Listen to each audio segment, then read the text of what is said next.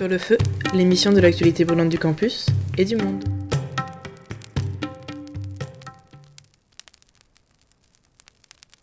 Bonjour, bonsoir, bienvenue à toutes et à tous sur nos ondes pour ce huitième épisode de Sur le feu, l'émission qui s'intéresse à toutes les actualités.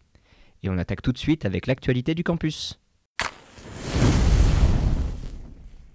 On vous en a déjà parlé, mais on vous le rappelle quand même, l'association Society organise avec le BDA et l'association Equal la venue de l'artiste Abby Beach pour une conférence et un spectacle de danse. Ce sera ce soir de 19h15 à 21h15 dans l'amphi Erignac.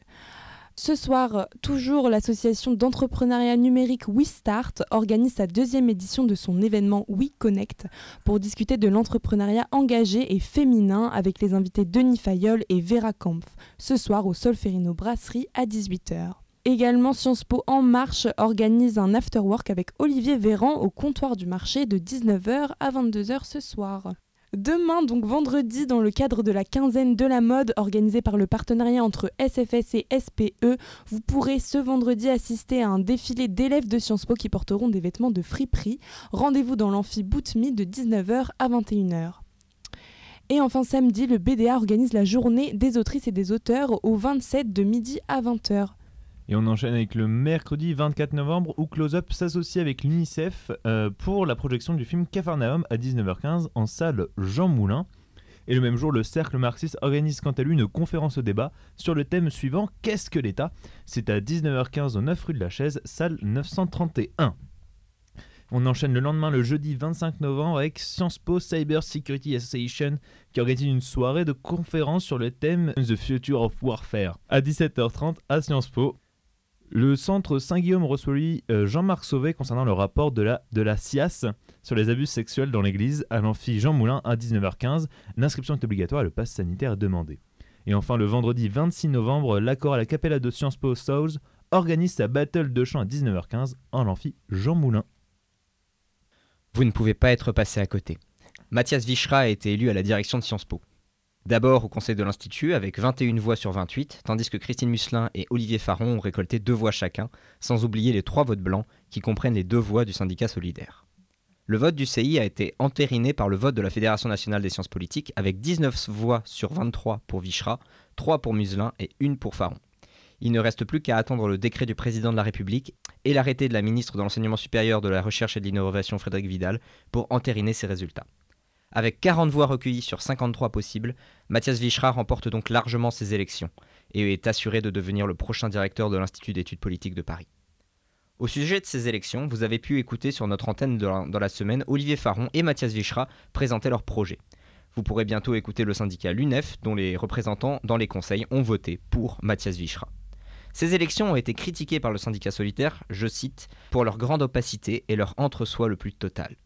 Du côté du syndicat Nova, on se félicite plutôt du profil choisi, entre public et privé. Du côté de l'UNEF toujours, dont Mathias Vichra était membre quand il était à Sciences Po, on assure ne pas donner un chèque en blanc au nouveau directeur, dont les actions seront étroitement suivies, notamment par rapport à sa promesse de ne pas augmenter les frais de scolarité.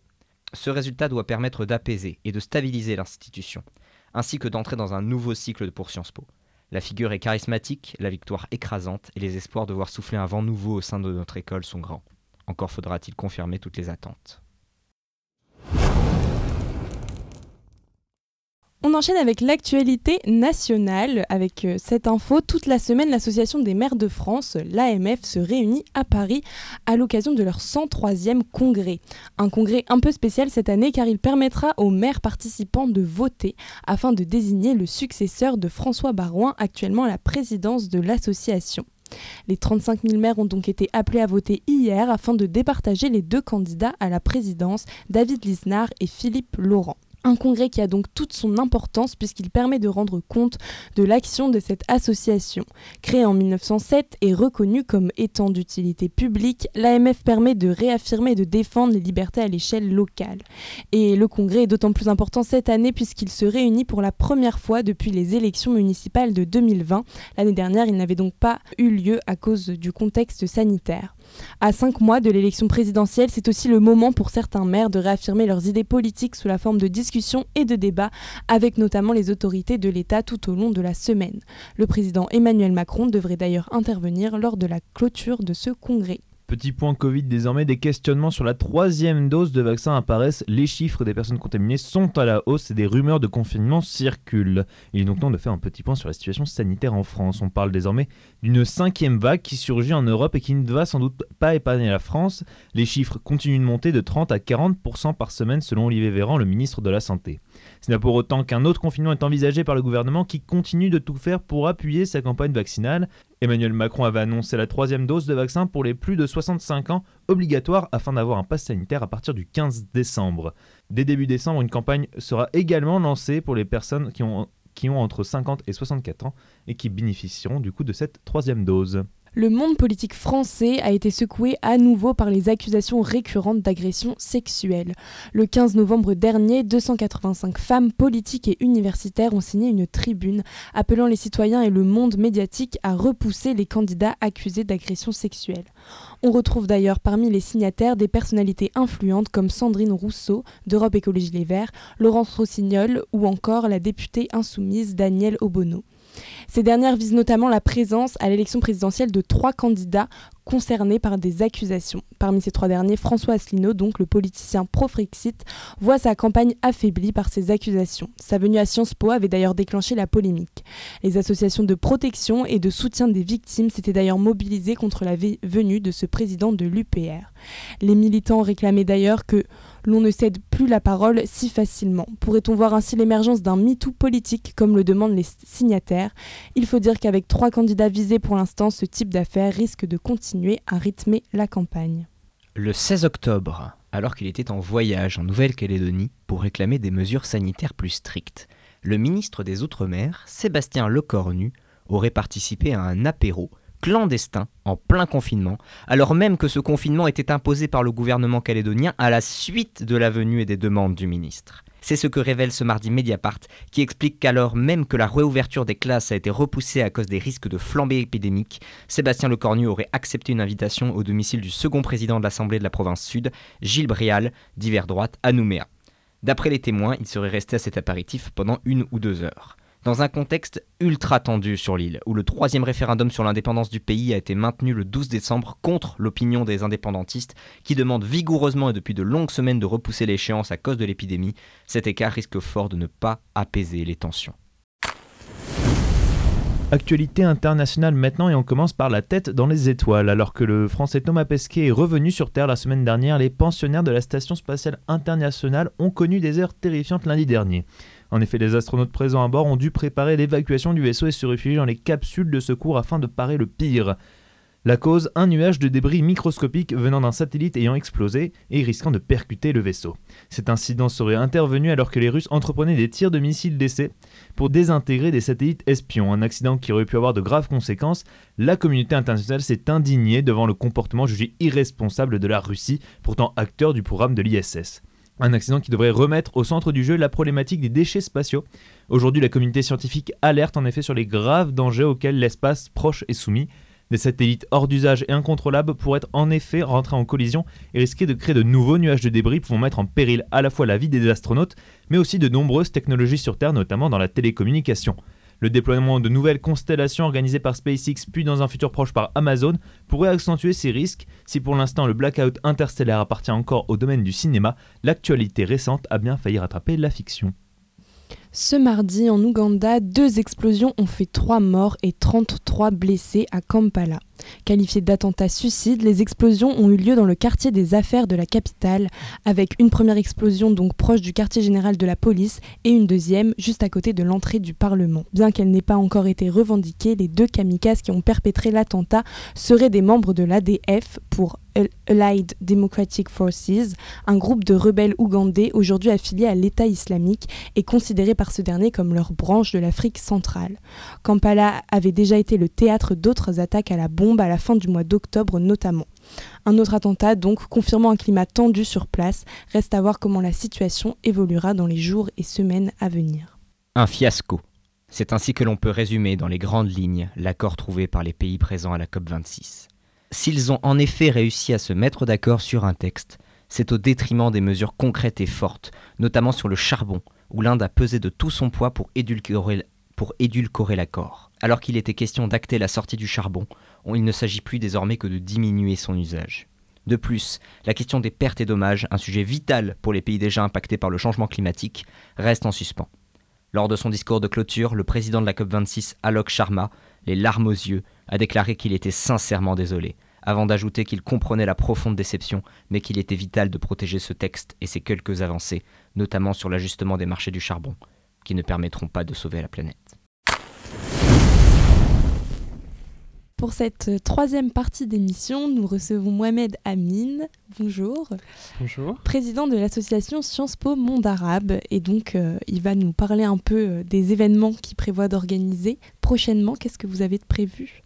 Alors prochainement, ce qu'on a prévu, alors d'une part, euh, la poursuite de notre cycle de conférences sur les 10 ans des révolutions arabes, avec un focus dans chaque pays à chaque conférence, et euh, une semaine qui sera dédiée au Liban, qui arrivera euh, fin novembre, avec notamment une visite à l'Institut du monde arabe, une visite guidée par Claude Lemans, donc de l'exposition Lumière du Liban, ainsi qu'une rencontre euh, avec Issa Gorayeb que nous faisons en, partenariat avec l'association Sciences Piste pour le Liban. D'accord, donc le Liban dans un contexte particulier, on le sait, de crise générale dans le pays. Est-ce que c'est un sujet que vous allez peut-être évoquer lors de ces conférences? Alors justement, nous avons une conférence le 30 novembre qui reliera justement la situation du Liban aux révolutions arabes, donc de la région, mais qui traitera aussi de la situation actuelle, humanitaire, politique et sociale. D'accord, c'est vrai qu'en début d'année, vous avez fait de nombreuses conférences pour les 10 ans des révolutions arabes. Tout à et fait. Euh, au-delà de ça, est-ce que vous avez d'autres projets de prévus?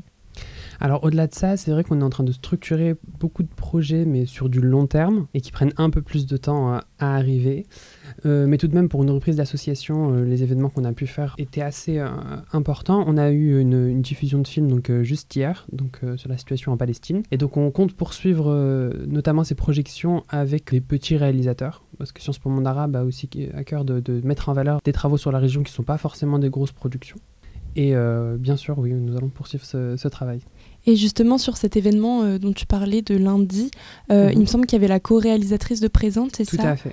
Euh, Anne Pack, si j'ai bien noté son nom. Bien ça. Et qu'est-ce qui en est ressorti des discussions suite à ce film? Vous avez parlé notamment de la situation en Palestine alors, oui, tout à fait. On a parlé de la situation en Palestine et euh, surtout du lien entre les membres de la diaspora palestinienne et la situation dans leur pays. Sachant que, le, film suivait la, trace de la famille Kilani, en fait notamment deux enfants, donc Ramsis et, et Leila, qui ont perdu leur père lors de bombardements de Gaza en 2014. Et euh, donc en fait, ce court métrage, ce documentaire, euh, suivait le, parcours de ces deux jeunes, justement, et la réconciliation, en tout cas les retrouvailles avec la famille qui était restée en Palestine, et justement la manière dont ils s'engagent pour faire avancer cette cause, la manière euh, euh, dont il s'engage à la fois en Allemagne, euh, mais aussi en Palestine, afin justement d'essayer de faire évoluer une situation qui, comme on le sait tous, est, est un petit peu compliquée. Donc vous représentez, ou en tout cas vous essayez de représenter la culture arabe à Sciences Po. Quelle réception vous avez l'impression qu'elle a, cette culture? Alors je dirais pas qu'il y a une culture arabe. Et c'est vrai que Sciences Po Monde Arabe a aussi à cœur de, de mettre en valeur la diversité des cultures dans la région.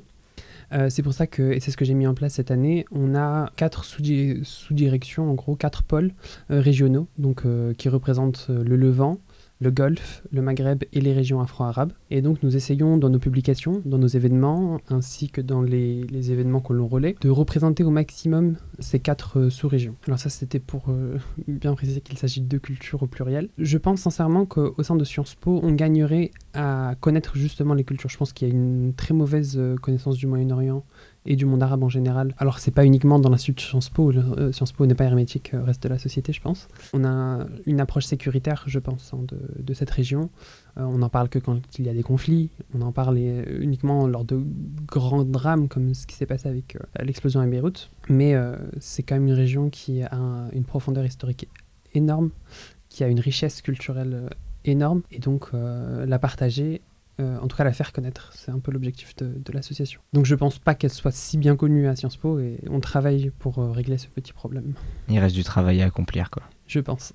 Et justement, il existe d'autres associations quand même euh, représentant à Sciences Po. Donc est-ce que vous avez des partenariats prévus ou... Alors on n'a pas de partenariat prévu parce que Sciences Po Monde Arabe reste l'association de référence sur le mm. monde arabe. je sais qu'il y a aussi d'autres associations mais qui sont plus ciblées, notamment l'association de Sciences Piste pour le Liban, donc qui s'est créée juste après l'explosion de, de Beyrouth donc là, forcément, c'était euh, une contingence particulière. Mais euh, si je peux revenir à la question des partenariats, ce que l'on met en place, nous, cette année, c'est un partenariat avec les autres associations étudiantes pour le monde arabe à Paris et dans les autres universités également en France. je pense notamment au réseau des étudiants pour le monde arabe, qui s'intéresse tout particulièrement à la question culturelle, justement, du monde arabe, et avec qui Sciences Po Monde Arabe entretient des liens assez forts. D'accord. Et est-ce que vous prévoyez d'avoir aussi peut-être des partenariats avec les autres campus de Sciences Po en France Et je pense notamment au campus de, Moyen-Orient de Menton? tout à fait. Bah, on a déjà eu ce, type de, partenariat. Euh, l'année dernière, nous avions lancé euh, des soirées jeux voilà, pendant le confinement qui étaient assez agréables. Et euh, donc une création donc, de Sciences Po Monde Arabe qui s'appelle le jeu des génies, qui est une adaptation en fait, du jeu du loup-garou et qui en fait permet de découvrir le monde arabe à travers justement ce, ce, canal un peu ludique. Et donc, oui, à ce moment-là, on a eu euh, plusieurs euh, membres d'autres associations des autres campus de Sciences Po qui étaient présents et on compte bien renouveler cette expérience. Il y a l'ASO, Arab Student Organization, du coup, qui est implanté sur le campus de Menton. Et euh, nous comptons bien, oui, effectivement, élaborer d'autres partenariats avec eux.